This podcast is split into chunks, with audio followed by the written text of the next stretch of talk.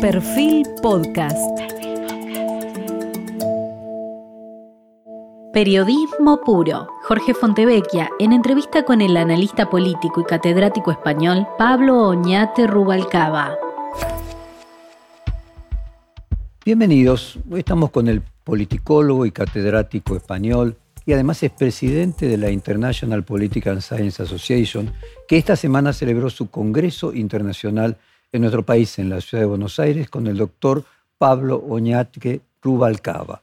Él es catedrático de Ciencias Políticas y de la Administración de la Universidad de Valencia, es licenciado en Derecho, doctor en Ciencias Políticas por la Universidad Autónoma de Madrid.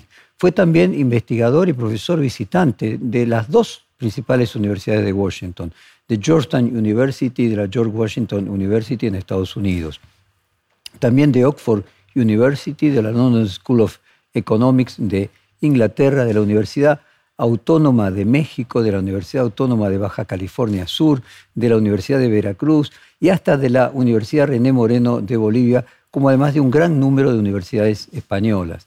Es autor y editor y coautor de muchísimos libros simplemente para mencionar los dos últimos, uno en inglés y otro en español, Federalism, Devolution and Multilevel Government, y en el caso español, Sistemas Electorales en España, Caracterización, Efectos, Rendimientos y Propuestas de la Reforma, así como autor de más de 100 artículos en publicaciones especializadas, capítulos de libros sobre democracia, partidos políticos, sistemas electorales, cuotas electorales, elecciones, comportamiento político, representación política, parlamentos, elite, políticas parlamentarias, entre otras, y podríamos seguir así con un largo currículum. Trabajó como consultor y observador internacional en varios procesos electorales, no solo en América Latina, sino también, por ejemplo, en Bosnia-Herzegovina, en Maimar. Fue de la Academic Advisor of Administration and Cost of Election Project de las Naciones Unidas, también fue asesor institucional en España, trabajó para el Ministerio de Educación, para la Agencia Nacional de Evaluación y Calidad y Acreditación de España, para el Convenio Andrés Bello, la Agencia Española de Cooperación Internacional y Desarrollo. Fue director académico adjunto de la Fundación Ortega y Gasset y del Instituto Universitario y de su Instituto Universitario de Investigación. Para continuar con el prolífico currículum, fue miembro del Consejo Asesor del Centro de Investigaciones Sociológicas, secretario general de la Asociación Española de Ciencias Políticas y de la Administración, presidente del European Confederation of Political Science Association. Desde el año 2018 es miembro del Executive Committee y es presidente electo del año 2021, como dijimos, de la International Political Science Association y Academic Coordinator of the Centro de Investigaciones Sociológicas y Sociological and Political Research de la Universidad de Harvard. El Span English es porque una parte es en español y otra parte es en inglés. En la actualidad trabaja en un proyecto de Capacity Building de la Unión Europea con más de 16 instituciones en América Latina y dirige un proyecto similar en Túnez y en el Mediterráneo Sur. Vamos a comenzar en varias partes de, de este reportaje, primero con el capítulo español, porque tenemos justo la oportunidad de que hay elecciones que se terminan este domingo en, España. Lo que dicen las encuestas de que Pedro Sánchez podría terminar siendo reelecto con un ajustado porcentaje resulta verosímil? Sí, realmente resulta verosímil porque la elección está realmente ajustada.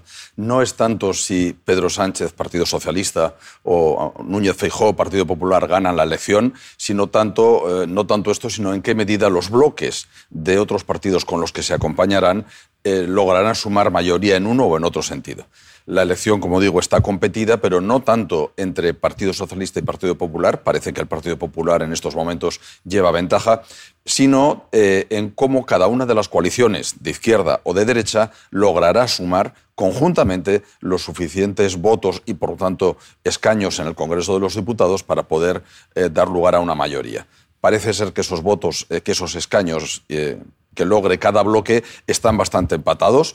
La cuestión será de aquí al domingo si efectivamente se decantarán. Hay aproximadamente un 10% de los ciudadanos que deciden su voto en qué sentido, primero si se activan y segundo en qué sentido um, orientan su voto se decide en los últimos dos días. Pues bien, eso será probablemente lo que incline la mayoría en un sentido o en el otro. Pero ambos candidatos tienen ahora mismo bastantes posibilidades de ganar efectivamente esas mayorías suficientes para poder alcanzar, realizar esos gobiernos de coalición. Pablo, el año pasado el presidente Pedro Sánchez, luego de la derrota en las elecciones autonómicas, decidió adelantar las elecciones presidenciales de este año de diciembre a julio y el domingo, que los españoles están eligiendo el nuevo presidente y este reportaje se va a estar difundiendo.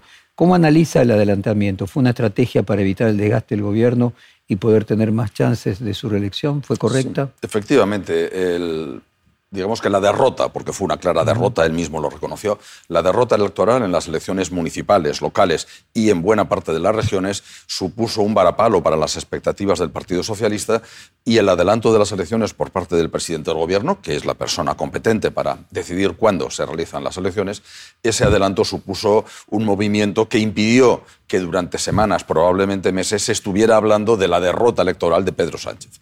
Fue un movimiento sagaz, fue un movimiento hábil en ese sentido. Se acabó eh, la discusión o la conversación acerca de la derrota electoral de Sánchez y se habló ya, se pasó a hablar de otras cosas. Por lo tanto, fue eh, un movimiento hábil por su parte para eh, intentar evitar, como digo, meses y no semanas de continuos mensajes en ese sentido que acabarían perjudicando sus opciones. por lo tanto, creo que sí, que fue un movimiento hábil. Y dígame, ¿hay un crecimiento de la derecha en España, un ascenso de Vox que miramos por lo menos desde América Latina un poco aterrados? Bueno, desde luego. Em, ustedes saben que todos los espectadores saben que eh, Vox, en, perdón, que en España no había un partido de extrema derecha hasta fechas bien recientes. Vox sí existía, pero conseguía un apoyo meramente, vamos, absolutamente insignificante, un 0,4, un 0,3% del voto en todo el país. Em, en todo caso, a partir de las elecciones regionales de Andalucía, de 2 de diciembre de 2018, Vox consiguió irrumpir de manera exitosa, alcanzando un 10% del voto en el Parlamento Regional de Andalucía. Em, y a partir de ahí, en las siguientes elecciones generales, en las de 2019, tanto las de abril como las de noviembre de 2019, Vox consiguió al final un 15% del voto y 52 escaños en el, en el, Congreso de los Diputados de los 350 que este tiene. A partir de ese momento, Vox se convirtió efectivamente en un actor relevante, no solo dentro de la institución, sino también en la sociedad a la hora de condicionar el debate, a la hora de condicionar la competición electoral. En este caso, además, está claro que de ganar la elección el Partido Popular, el Partido Popular aparentemente no va a alcanzar la mayoría absoluta si es que la gana la elección y en ese caso necesitaría, necesaria, necesitaría el complemento de los escaños de Vox y en este sentido, por supuesto, Vox acabaría entrando probablemente también en un eventual gobierno del Partido Popular. Esta es la consecuencia. Pablo, eh, en la Argentina nosotros decimos de que tenemos una especie de vacuna contra ciertos grados de extrema derecha violenta por la dictadura militar que tuvimos hasta hace 40 años. Uno suponía que en España esa vacuna frente a un partido de extrema derecha era el franquismo. Eh, hay una cuestión generacional en el que eh, esa vacuna ya eh, prescribió y las nuevas generaciones pueden permitirse lo que probablemente sus padres no se permitían por inhibición de lo que había sucedido en el caso de España con el franquismo y en la Argentina con la dictadura? Sí, efectivamente, en gran medida este era el caso en España. Lo sorprendente era que en España no hubiera un partido de extrema derecha como lo hay en casi todos los otros países de la Unión Europea y la razón que mm, probablemente explica esta, esta ausencia de un partido de extrema derecha era que esa opción estaba absolutamente estigmatizada en España, precisamente por el recuerdo del franquismo. Era residual el número de ciudadanos que apoyaban a la extrema derecha, como digo, por ese carácter eh, estigmatizado que tenía. Esto parece ser que esta nueva opción, Vox, ha conseguido romper eh, ese carácter negativo que tenía asociado a la extrema derecha en España, ha eliminado algunos de los rasgos que normalmente acompañaban a las opciones de extrema derecha, como eran rasgos de partidos fascistas, una vestimenta que recordaba inequívocamente aquellas formaciones de los años 30, 40 y por lo tanto a todo el franquismo, ha eliminado esas cuestiones más que le vinculaban más directamente con el fascismo y digamos que se ha convertido en un partido de apariencia democrática y esto ha hecho que buena parte de la ciudadanía, como digo, se estima que eh, en las anteriores elecciones hubo un 15% de la población, parece que ahora no tendrá ese éxito, no obstante, será menor, pero en todo caso una parte importante, relevante de la población que sí eh, digamos, entiende que es aceptable votar a Vox y le vota. En todo caso, eh, en gran medida, como sostiene, es, parte, es una población joven que no ha vivido el franquismo ni sus consecuencias directas, aunque también es cierto que hay una parte de población de más edad que sí experimentó el, franquismo y, en cambio, optan por esas formaciones, por esta formación en particular en España, Vox, claramente de extrema derecha. La aparición de eh, partidos que no son el socialista y el popular, eh, Vox es un caso, Podemos es otro caso, ¿cuánto tiene que ver con la fragmentación de las audiencias en televisión con la aparición de nuevos canales que podían orientarse con una preferencia a uno u otro. Creo recordar en su momento que decían que la sexta era de Podemos y no me acuerdo cuál era de Vox. Sí, bueno, efectivamente hay televisiones, eh, digamos que eh, se, han, se, han, propiciado condiciones para que aparezcan televisiones online y televisiones a través de nuevos medios. Eh, hay efectivamente cadenas que son más proclives a estas formaciones políticas. Eh, la sexta, digamos que trataba más en mayor medida a, Podemos. Eh, la Tuerca es un, programa especial del líder fundador Pablo Iglesias. En el caso de Vox, digamos que tiene bastante acogida y cobertura por parte de otro canal, más bien de carácter, obviamente, de tendencia más bien conservadora, como puede ser 13 Televisión. Y efectivamente estos canales, digamos, han supuesto un aliciente especial para estos partidos en tanto en cuanto han encontrado apoyo para difundir sus ideas. No obstante, yo diría que no solamente son los canales de televisión, sino también eh, los, los medios sociales en general. Estos partidos, tanto Podemos como Vox, han sabido aprovechar muy bien el potencial que ofrecen estos medios para difundir sus mensajes, para crear audiencias y para, de alguna manera, incluso con los, eh, medios tradicionales, eh, provocar que estos eh, atiendan a sus mensajes, quizás en una medida desproporcionada a la importancia que estas formaciones han tenido. España tiene buenos índices macroeconómicos, un Producto Bruto en alza, una inflación, un desempleo en baja, eh, arrojó en el reciente barómetro de junio del CIS que 43% de los ciudadanos calificó la situación económica del país como mala y un 14% como muy mala. ¿Hay alguna discrepancia entre la percepción y la realidad, lo que reflejan las estadísticas y lo que siente el pueblo español?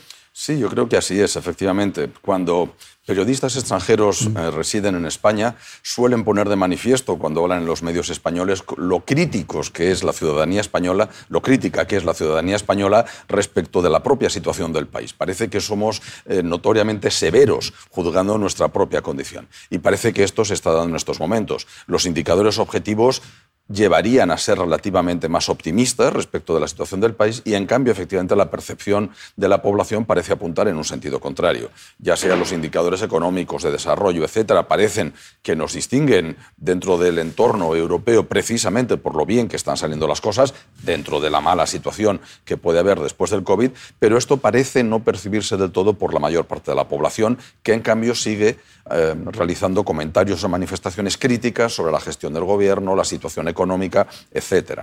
Y esto es, digamos, lo que en gran medida está condicionando el definitivo éxito de Pedro Sánchez en esta campaña. ¿En qué medida será capaz de convencer, de manifestar o de convencer a la población española de esa situación? Una situación actual o es una característica cultural del pueblo español que a lo mejor comparte también con Italia y con Argentina? Creo que sí. Temo que es una característica compartida, efectivamente, eh, no solamente de esta, de esta coyuntura, sino que es algo que eh, se viene dando en otras coyunturas, efectivamente. De nuevo, la situación objetiva y comparativamente con otros países de la Unión Europea nos distingue eh, en indicadores objetivos, no necesariamente acuñados por las instituciones españolas, incluso indicadores que están producidos por las instituciones europeas. España está eh, registrando una mejora económica notoria frente a Alemania, frente a Francia, frente a otros países, midiéndolo con los indicadores al uso, y en cambio la población española sigue siendo crítica. En este sentido, bueno, es una cuestión probablemente de un, un juicio severo respecto de nuestra propia condición, que como bien dice, me parece que es compartido por otros países eh, como los que ha mencionado. Eh, aumentó la polarización, la confrontación, el discurso político más altisonante en los últimos años y así juicio a qué lo atribuye. Bueno, hay una serie de factores. Efectivamente ha habido un incremento de la polarización. Es cierto que esto no ocurre exclusivamente en España, en muchos otros países del mundo ha habido un incremento de la polarización y un incremento del radicalismo, además, dentro de la población. Eh, España se ha caracterizado desde la época de la transición, en los años 70, por tener una población moderada, manifiestamente moderada. Han sido muy limitados las los apoyos que tuviera en su caso la extrema izquierda o la extrema derecha. No había más de un 4 o 5% de la población que se ubicaba en la extrema izquierda y era todavía más residual eh, la población que se ubicaba en la extrema derecha, entendiendo en una escala 1-10, en las posiciones 1-2 o 9-10. En nuestros días, en cambio, ha aumentado notoriamente el número de ciudadanos que se autoubican en esas posiciones y además eh, se ha incrementado el número de ciudadanos que viven la política de una manera mucho más radicalizada.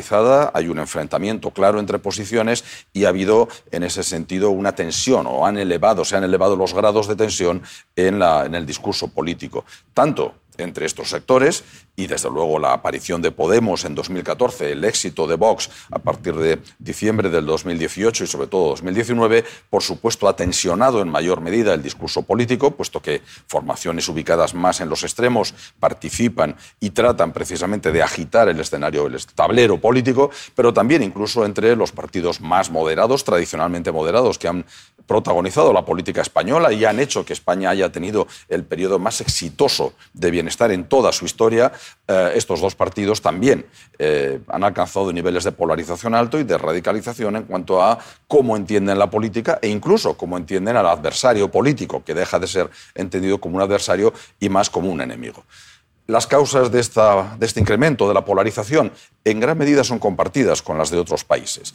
Eh, consecuencias de la globalización, consecuencias de sentimiento de estar perdidos o de ser los perdedores de la globalización, sentimientos de incertidumbre e inseguridad, eh, incremento del componente emocional en la política, esto es algo observado desde los años 2000 aproximadamente en bastantes otros países, como la política ya no tiene solo un componente o no se vive solo desde un componente racional en términos de juzgar las, los programas, las políticas que se han desarrollado, el bienestar, sino también empieza a aparecer y se desarrolla cada vez en mayor medida un componente emocional.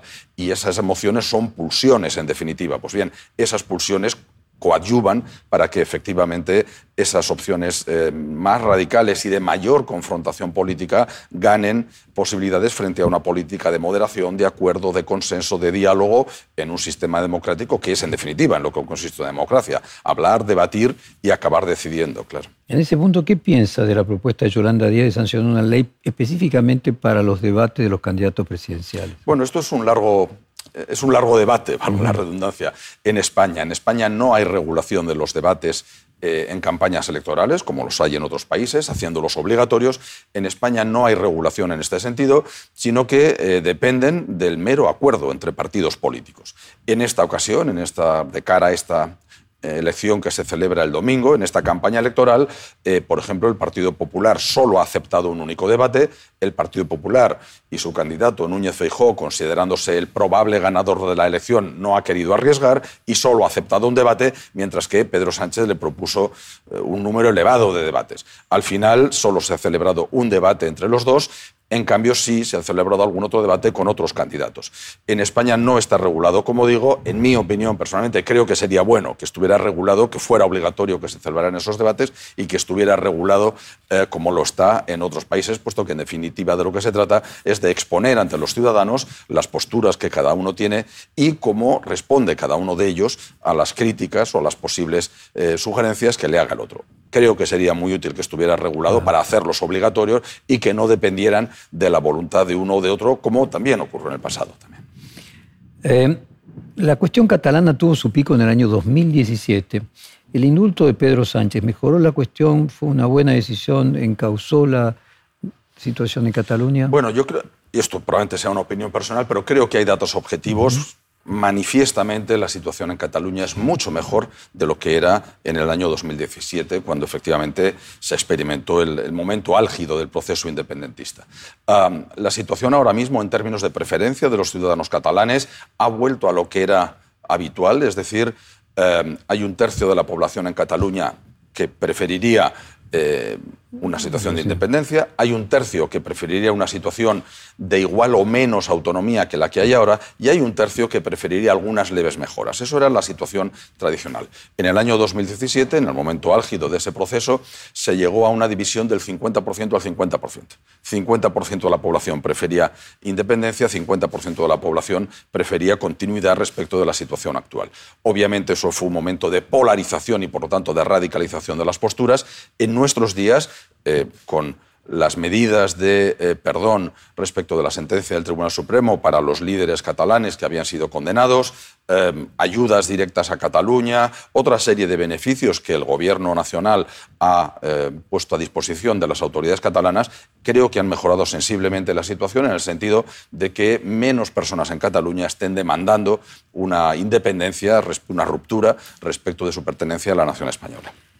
Eh, ¿Los independentistas serán aliados de Pedro Sánchez en las elecciones y finalmente allí había también un interés político partidario? Probablemente sí. Eh, hay alguna duda respecto de algunas de las autoridades, pero parece que sí. Está claro que, eh, desde luego, en esta pasada legislatura, Pedro Sánchez ha encontrado el apoyo de Esquerra Republicana de Cataluña, por ejemplo, primero para interponer y ganar la moción de censura eh, frente a Mariano Rajoy y a continuación para formar su gobierno y desarrollar o aprobar un buen número de leyes en el Congreso de los Diputados y, por lo tanto, aprobar leyes en general. Parece ser que eh, Esquerra Republicana de Cataluña y algunas otras formaciones se manifestarán eh, proclives a ese acuerdo que permitirá que el bloque de izquierdas, y ya hablamos de bloques, puesto que son eh, coaliciones de diversos partidos, que el bloque de izquierdas, en caso de tener una mayoría suficiente en el Congreso de los Diputados, apoyaría a Pedro Sánchez como candidato para efectivamente eh, desarrollar su gobierno y, por lo tanto, los partidos catalanes estarían en general apoyando esta opción cosa que no, con la que no cuenta el Partido Popular. El Partido Popular contaría, en todo caso, solo con el apoyo de Vox, en este sentido. ¿Encuentra alguna relación entre el movimiento 15M, que luego se tradujo en Podemos, el cambio político que se vio en Latinoamérica en la primera década del 2000 con Evo Morales, con Hugo Chávez, eh, y eh, la, podríamos decir, latinoamericanización de España en términos políticos? Sí, sí, sí. Yo creo que hay un, un vínculo, una inspiración común. Eh, creo que efectivamente se produce no solo desde el punto de vista, digamos, de la teoría política, con la obra de Ernesto Laclau y algunos otros autores en esta línea, o Santal Mouffe, sino también con posturas compartidas. Eh, y por lo tanto, creo que efectivamente se trata de un vínculo del momento, de las circunstancias que nacen y que se reproducen tanto en estos países que ha mencionado como en España.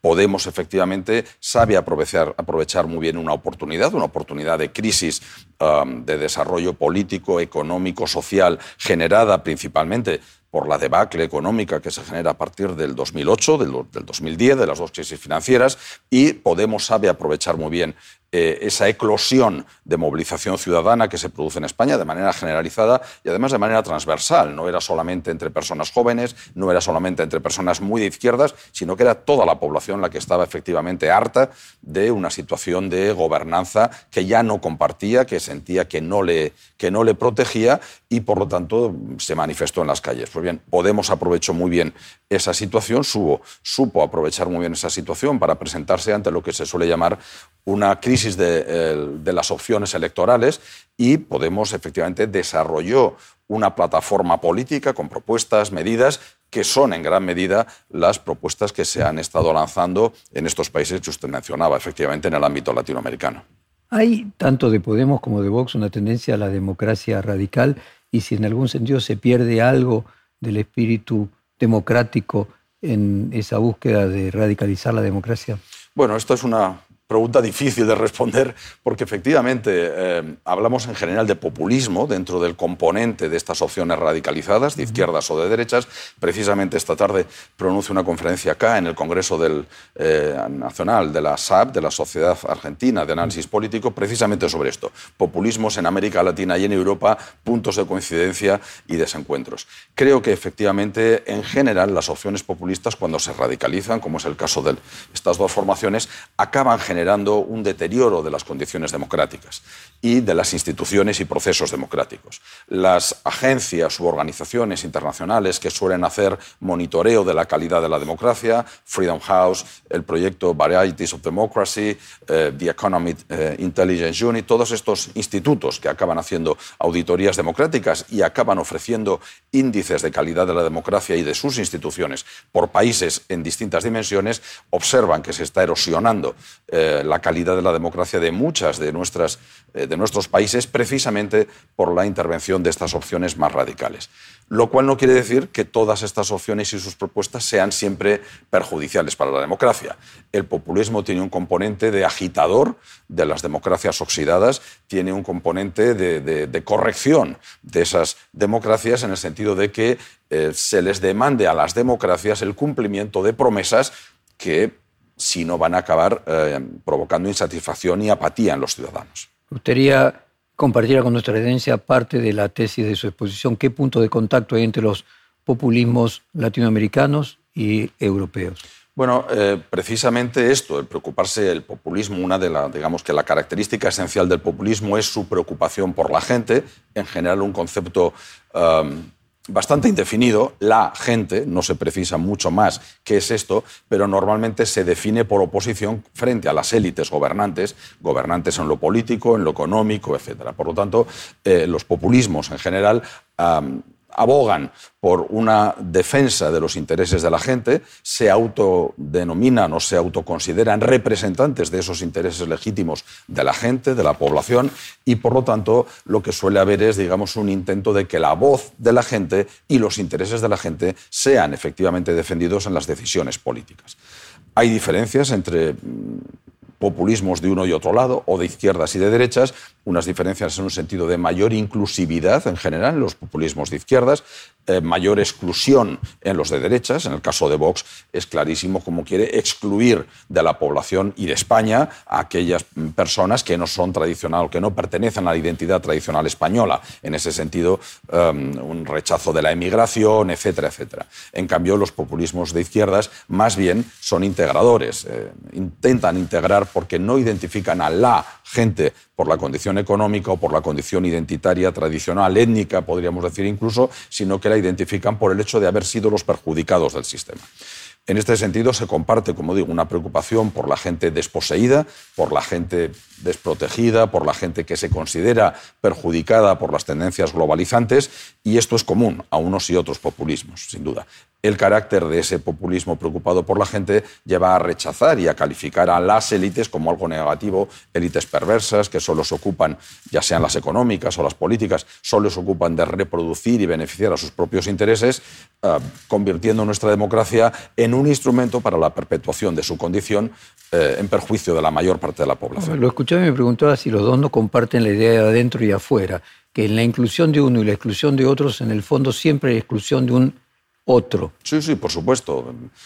Es así, es así, efectivamente. El populismo excluye, el populismo quiere identificar, al denominar a un nuevo sujeto histórico, la gente, eh, quiere identificar a una identidad integrando la alteridad es decir, la gente frente a los otros. ¿Quiénes sean los otros? En cada caso se juega con los conceptos de manera ambigua precisamente para poder adaptarlos a las situaciones eh, específicas. Pero siempre hay una alteridad, eh, y de aquí viene, digamos, la, la, influencia del pensamiento de Ernesto Laclava, hay una alteridad en el sentido de contraponer nosotros versus los otros. Nosotros ya sea la buena gente, ya sea el pueblo, ya sea los desposeídos, frente a quienes nos han gobernado, frente a quienes eh, quieren seguir perjudicando, frente a quienes no defienden nuestros intereses o eventualmente, si es excluyente, frente a emigrantes que vienen de fuera y que mm, quieren eh, trastocar las condiciones de bienestar que tiene nuestra gente tradicional. Siempre hay un componente en ese sentido de alteridad. En los últimos años, aquí en Argentina escuchamos con especial atención a Isabel Díaz Ayuso, la presidenta de la Comunidad de Madrid y presidenta del Partido Popular de Madrid, comparar al gobierno de Sánchez con, le digo textualmente, el peronismo y sus socios en la Argentina. ¿Qué pasa con esa utilización de categorías políticas eh, de, otro, de otro contexto? ¿Y por qué el peronismo y el populismo pueden resultar tan atractivos como bandera para adherir o atacar dentro de la política española? Bueno, yo Empezaría diciendo que probablemente Isabel Díaz Ayuso haría bien en leer un poco más y en informarse un poco mejor acerca de qué fue el, peronismo y sus características en sus distintas fases. Eh, creo que simplemente Isabel Díaz Ayuso está buscando un hueco y se lo está construyendo con éxito en la política española dentro del Partido Popular y para ello está utilizando um, opciones que le permitan ubicarse en un espacio um, un poquito más a la derecha que el Partido Popular pero no tanto como para ocupar el espacio de Vox, pero sí empujando, excluyendo a Vox. En este sentido, creo simplemente que ella y quien le asesora ah, han identificado unos, eh, unos, instrumentos que le permitan hacer esto y los utiliza, yo diría que incluso sin estar muy al tanto de en qué consisten esos instrumentos. Isabel Díaz Ayuso se ha convertido en la política española en una actora relevante, ha ganado relevancia, tiene identidad propia dentro del propio Partido Popular. Algunos medios ya la están considerando la futura nueva líder del Partido Popular, una vez que Núñez Feijóo si no ganara estas elecciones, probablemente dejará la política o incluso después, es una mujer joven, incluso después de que Núñez Feijóo eh, desarrolle sus gobiernos. Eh, en todo caso, eh, creo que, como digo, se utiliza el peronismo de una manera muy grosera, muy poco, muy poco matizada, como una o algo identificado a peronismo, bolivarianismo, eh, chavismo, de una manera, ya digo, grosera, como alguien que, como un mecanismo que limita las libertades de los ciudadanos o que perjudica las Como un significante. Un significante, efectivamente. Yo creo que ahí, efectivamente, Isabel Díaz Ayuso está simplemente utilizándolo como un instrumento pero sin preocuparse mucho de lo que signifique, eh, bueno, se la identifica a ella también con el trumpismo, como una persona desconocedora de la realidad política, de los matices, de las complejidades de cada país, y en este sentido creo que ella simplemente, como solemos decir, utiliza estos, estas, eh, simplemente el, peronismo en este caso como una mera munición para abrirse un espacio en esa complejidad que hay entre las fronteras entre el Partido Popular y Vox. Y siguiendo con esta transliteración de categorías de un lado y del otro del, Océano Atlántico, la palabra casta, que acá en la Argentina se ha convertido en una especie de bandera para el candidato libertario Javier Milei, vemos bueno, que allí en Vox se utilizó mucho. ¿Usted encuentra términos que también son utilizados de un lado, comienzan primero de un lado y terminan en el otro, por ejemplo, en el caso de Casta? Sí, sí, efectivamente. Creo que esto es común a la situación de complejidad que vivimos en la política contemporánea en muchos países y es común a muchos em, fenómenos populistas con diferencias, pero que comparten sus, efectivamente, su utillaje, su instrumental o sus eh, conceptos. El término casta en España, en cambio, lo utilizó principalmente Podemos y lo utilizó con mucho éxito en esa Em, en esa dicotomización de la política, de ellos, nosotros o nosotros ellos, pues Podemos acertó a ubicar ese concepto casta eh, para descalificar a esas élites gobernantes, económicas, etcétera, frente a la buena gente, la pobre gente, los desposeídos, la gente que, cuyos intereses no están protegidos. Entiendo que mi ley, en el caso argentino, digamos que tiene una aproximación muy similar a esa dicotomización de la política de ubicarse en el lado de la gente, por supuesto, considerándose representante de esa gente y, en cambio, empujando al ámbito negativo a esa élite mal definida probablemente, pero que con una mera calificación como casta queda ya em, teñida con ese carácter peyorativo que tiene esta, esta condición, pero sí, comportando, yo creo que comparten efectivamente conceptos y aproximaciones. ¿Hay más puntos de utilización entre España y Argentina que en cualquier otro país eh, iberoamericano con España? Bueno, yo creo que probablemente ha habido también, depende de las situaciones, pero yo creo que eh, se comparten, hay bastantes elementos en común entre España y Argentina. Quizás también en algún momento, por efecto de Podemos, eh, eh, Podemos utilizó bastante de las, eh, de las categorías que se estaban utilizando en Venezuela. Yo creo que incluso la participación de algunos de los líderes de Podemos en el proceso venezolano, en términos de asesoramiento al presidente Chávez antes de su fallecimiento, efectivamente hizo que se trasladaran a España algunos de los conceptos que se utilizaban también en el ámbito venezolano. Pero diría desde luego. Por ejemplo, concretamente. Bueno, concretamente la desposesión de la gente, la, la crítica a esas élites tradicionalmente, históricamente. Pero no a determinadas palabras. No, bueno. No a significante no, no, recuerdo que, hubiera, que, hubiera palabras, ¿no? sino más bien, eh, más bien unas concepciones acerca de cómo. finalmente la CLOS sería el intelectual que influyó de los dos lados, ninguna. intelectual Sin duda ninguna. o sea, llevamos los argentinos esto de que fuimos los primeros en crear el populismo, también en crear los argumentos para la polarización. No sé si usted habrá escuchado que en la Argentina se decía con narcisismo de que Trump era el primer presidente peronista de los Estados Unidos. sí, efectivamente lo había oído y sí, en gran medida es verdad. Digamos que hay otros autores de otras, de otras latitudes que han colaborado a construir este fenómeno, pero sí, desde luego, la, influencia de Ernesto Laclau o Chantal Mouffe en, estos movimientos, no solo en Argentina, sino yo diría que en todo el mundo, creo que es muy importante, muy importante. Profesor, eh, la categoría derecha-izquierda con la que se analiza eh, podríamos decir, Vox, Partido Popular, Partido Socialista, Podemos, como si fuese lineal en un eh, recorrido de derecha a izquierda. Eh, ¿Cómo se cruza en el caso de España con la categoría alto-bajo? Que en América Latina a veces tiene más importancia la categoría alto-bajo que derecha-izquierda, porque podemos encontrar bajo, derecha e izquierda al mismo tiempo. Sí, efectivamente. Bueno, esto tiene que ver, yo creo, con la complejización de la política. La política tradicionalmente desde los años 40, aproximadamente en casi todos los países del mundo occidental, la política estaba articulada en torno a una, a una fractura social de carácter ideológico, izquierda, derecha, entonces quizás más en términos proletario, burguesía, pero en nuestros días podría calificarse como izquierda-derecha en casi todos los países.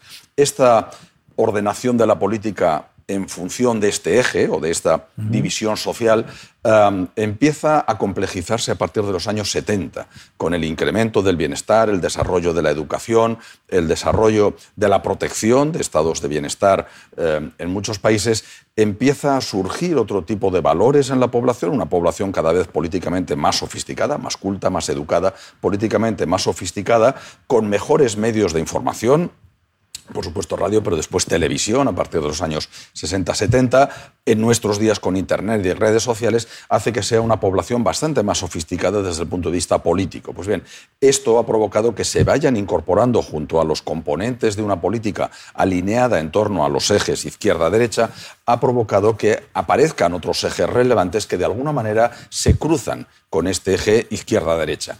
Esos otros ejes han recibido distintas denominaciones, puede ser alto-bajo, puede ser libertario versus tradicional, puede ser mm, tan-gal, se utiliza a veces esta otra, un acrónimo para definir eh, estas posturas. Se trata, en definitiva, de un eje que articularía las estructuras de la gobernanza sociocultural, valores, eh, emociones, etcétera. Bueno, pues esto ha hecho que cruzando el eje izquierda-derecha con este nuevo eje en la participación política, y esto ya se viene observando hace casi dos décadas, eh, sencillamente se complica más el análisis político porque, como usted muy bien apunta, no necesariamente son dos ejes que vayan siempre en paralelo, sino que se cruzan. ¿Cuál sea el ángulo del cruce entre uno y otro eje?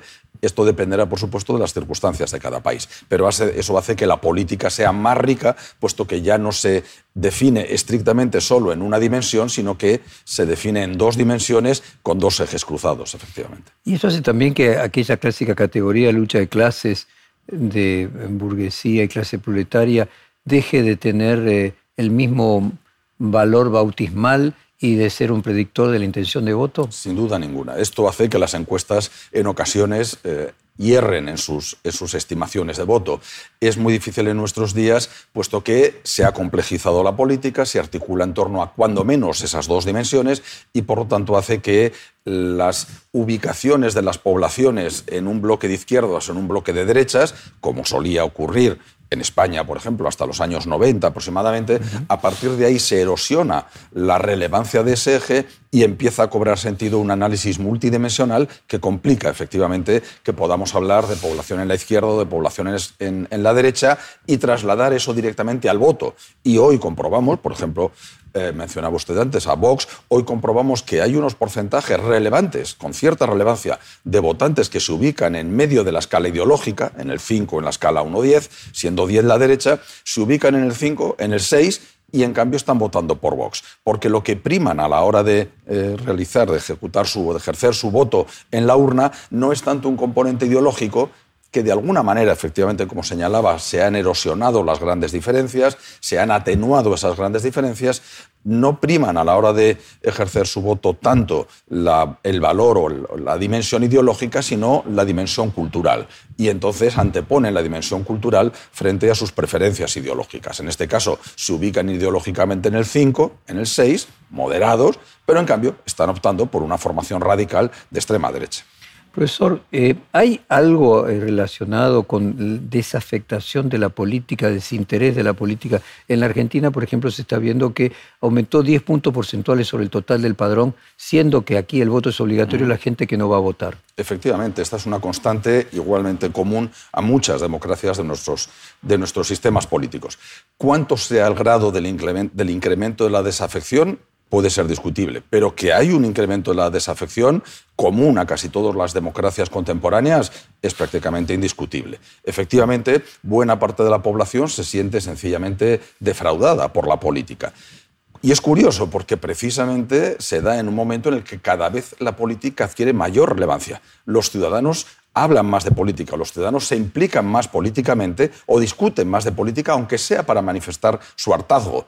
Lo cierto es que uno va a una librería y encuentra en los anaqueles, en las mesas, muchos más libros sobre política de lo que solía ser habitual hace dos décadas, pongamos por caso. En cambio, a la hora de vincularse con la política, es, verdad que se detecta unos notables niveles de desafección. Quizás la cuestión sea que estamos acostumbrados, precisamente hablando o ubicándonos en esa concepción de la vieja política, esa política articulada en torno a las clases sociales, a la izquierda-derecha, al análisis de condiciones materiales de existencia, para ordenar la política, eso sería la vieja política, estamos acostumbrados a entender que, que, la implicación ciudadana en el sistema político se articula exclusivamente a través del voto y que si no se vota, esto implica desafección democrática. Bueno, quizás tengamos que acostumbrarnos a que ha aparecido una nueva dimensión, esa dimensión de los valores, esa dimensión de las emociones, y que por lo tanto esto implica que la vieja política institucional articulada a través del voto puede haber ciudadanos que se desinteresen de ella, pero esto no implica que se desinteresen de la política. Siguen implicándose en la política, aunque no quieran necesariamente ejercer su derecho de voto. Y en cambio se manifiestan, en cambio participan en organizaciones no gubernamentales, en cambio participan en acciones de críticas al gobierno, etcétera, etcétera. Por lo tanto, articulan su participación política por otras vías unas vías propias de la nueva política, no tanto de la vieja política, como sería el voto, las instituciones, sino una nueva política que se aprecia mucho más o se manifiesta mucho más en la calle y en las redes sociales.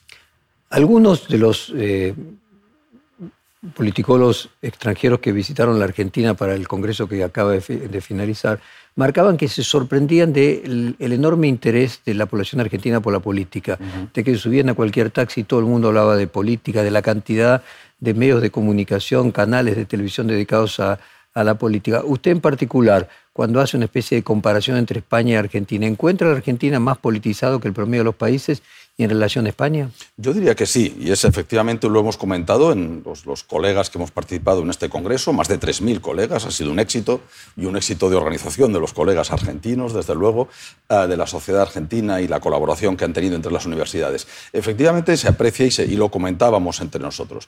Eh, se trata de una población notablemente Em, consciente de la situación política, de las condiciones políticas, en gran medida de los actores políticos. Yo diría que, desde luego, más que eh, lo que es el caso en España o en algunos otros países que yo conozco en particular, y, diría, y, es bastante alto. Y siendo que en España es bastante alto dentro de Europa. claro, esto es dentro de España, dentro de Europa, en España la polarización y, el interés de la población por la política es alto. Como decía antes, yo lo mido en, en el número de libros sobre política y coyuntura política y líderes políticos que uno encuentra cuando va a una librería hay menos literatura quizás y en cambio hay más libros de actualidad política. Bueno, en Argentina que esto, creo que esto es todavía más, efectivamente, ya sea en las librerías o ya sea, como usted dice, en, en, medio de comunicación. medio de comunicación, etc. ¿Qué conjetura se hace usted y sus colegas? ¿A, qué lo atribuyen?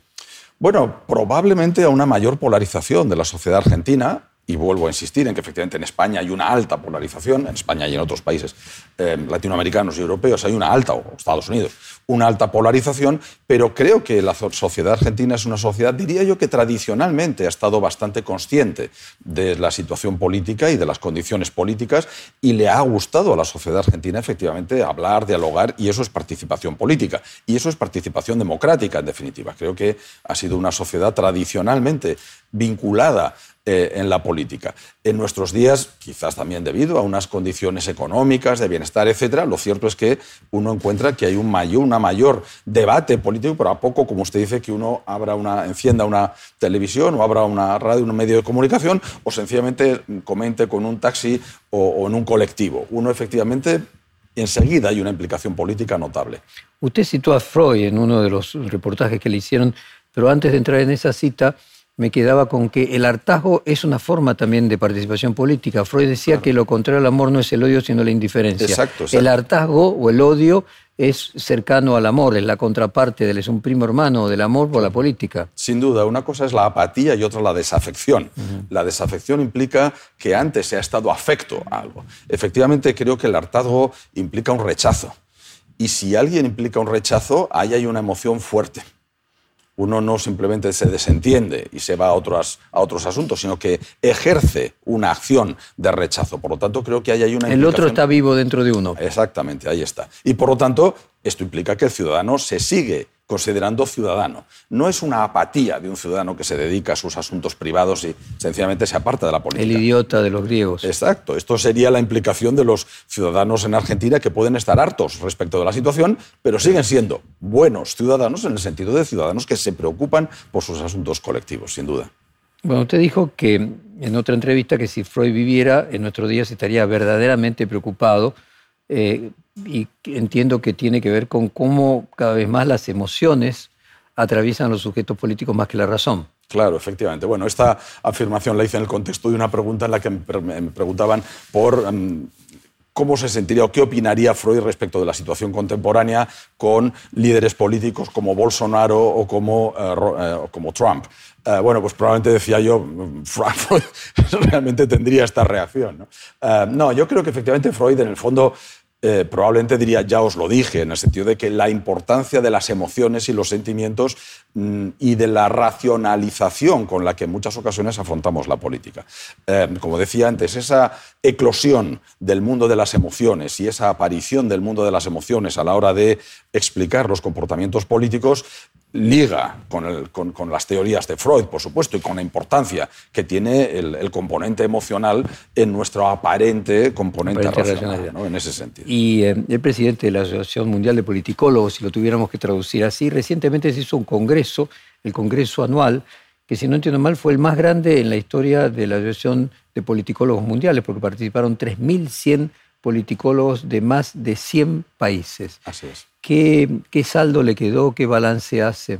Bueno, haría un balance en primer lugar de agradecimiento a los colegas argentinos que han organizado este congreso. El congreso de la IPSA, la International Political Science Association, como bien decía la Asociación Mundial, que agrega a más de 4.000 eh, afiliados individuales y un altísimo número, cerca de 80 eh, afiliaciones institucionales o colectivas, eh, los colegas argentinos han organizado en esta ocasión este congreso, que se hace cada dos años en distintos lugares del mundo, y en este caso, como decía antes, ha sido un congreso absolutamente exitoso.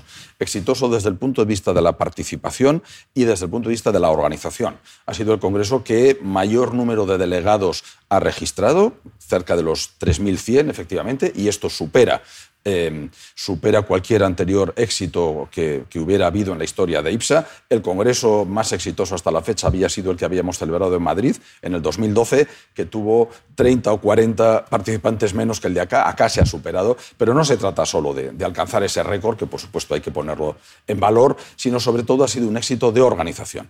En primer lugar, porque los colegas argentinos de la, vinculados a la Sociedad Argentina de Análisis Político y en particular el presidente del Comité Local Organizador, eh, Martín de Alessandro, eh, acertaron a organizar un comité local, que siempre se organiza en el país anfitrión, pero en este caso, con muy buen criterio, creo, acertaron a crear un comité regional organizador e involucraron en ese comité local a colegas de México, a colegas de Colombia y a colegas de Brasil. En lugar de un comité local organizador, organizaron un comité regional organizador. Esto ha provocado que haya habido un altísimo número de colegas de América Latina, de otros países de América Latina que han participado en el Congreso. Más de mm, cerca del 40% de la participación en ponencias era de colegas de otros países latinoamericanos. Por lo tanto, no han organizado un Congreso en Argentina, sino prácticamente un Congreso con todo Latinoamérica. Esto ha sido un acierto. Y hay un retroceso de la democracia a nivel mundial. Fue uno de los temas del Congreso y cuéntenos la posición. Bueno, ha habido efectivamente muchas. Nuestro Congreso se compone de distintos eh, paneles en los que eh, investigadores presentan sus resultados, su investigación. Ha habido más de 650 paneles, además de sesiones colectivas, sesiones plenarias, etc además de discutirse mm, los resultados de trabajos empíricos de cada uno de nosotros, hemos discutido en mesas redondas y en sesiones plenarias estas cuestiones de cuál es la situación actual de la democracia en el mundo, cuáles son los puntos de erosión, cuáles son las causas, posibles retos en el futuro. Y efectivamente se constata, en primer lugar, que hay una erosión de la calidad de nuestros regímenes democráticos.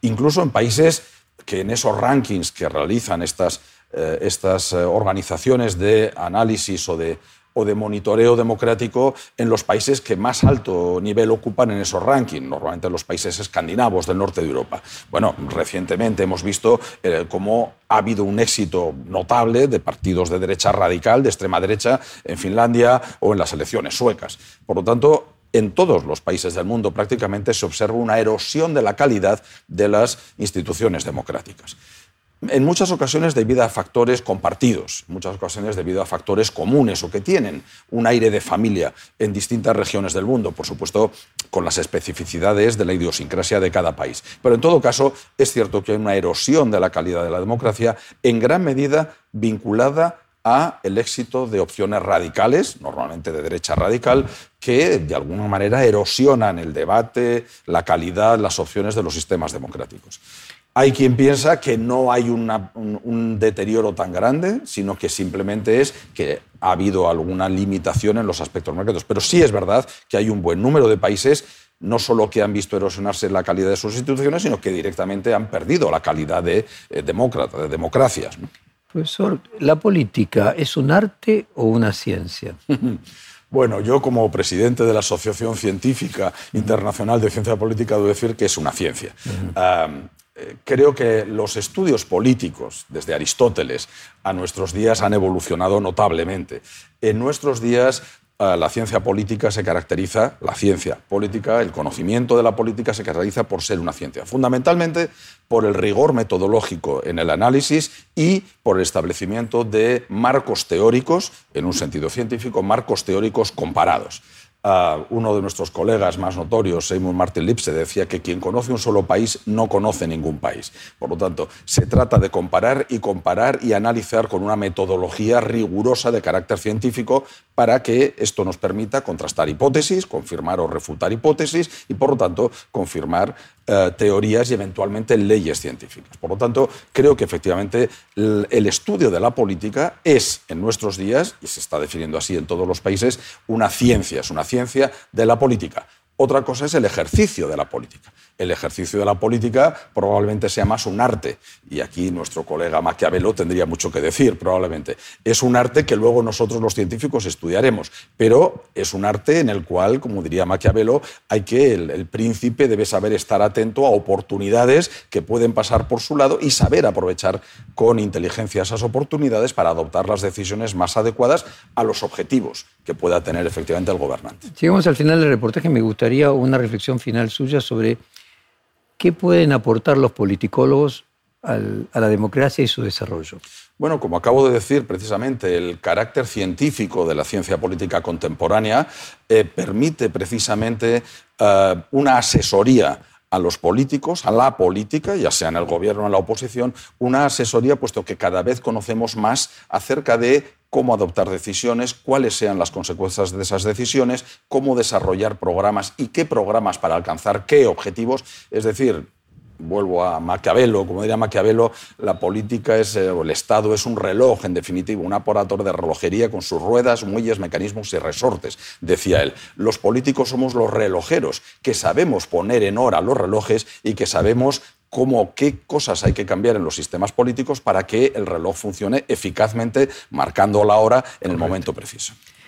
Profesor Pablo Oñate Rubalcaba, muchísimas gracias por esta hora de conversación y felicitaciones por el Congreso de Ciencias Políticas en Buenos Aires. Muchísimas gracias, ha sido un placer y ha sido un placer tener esta ocasión de compartir con todos estos colegas de América Latina este magnífico eh, evento, este magnífico Congreso que han acertado con tanto timo. Muchas gracias. Muchas gracias. Perfil Podcast.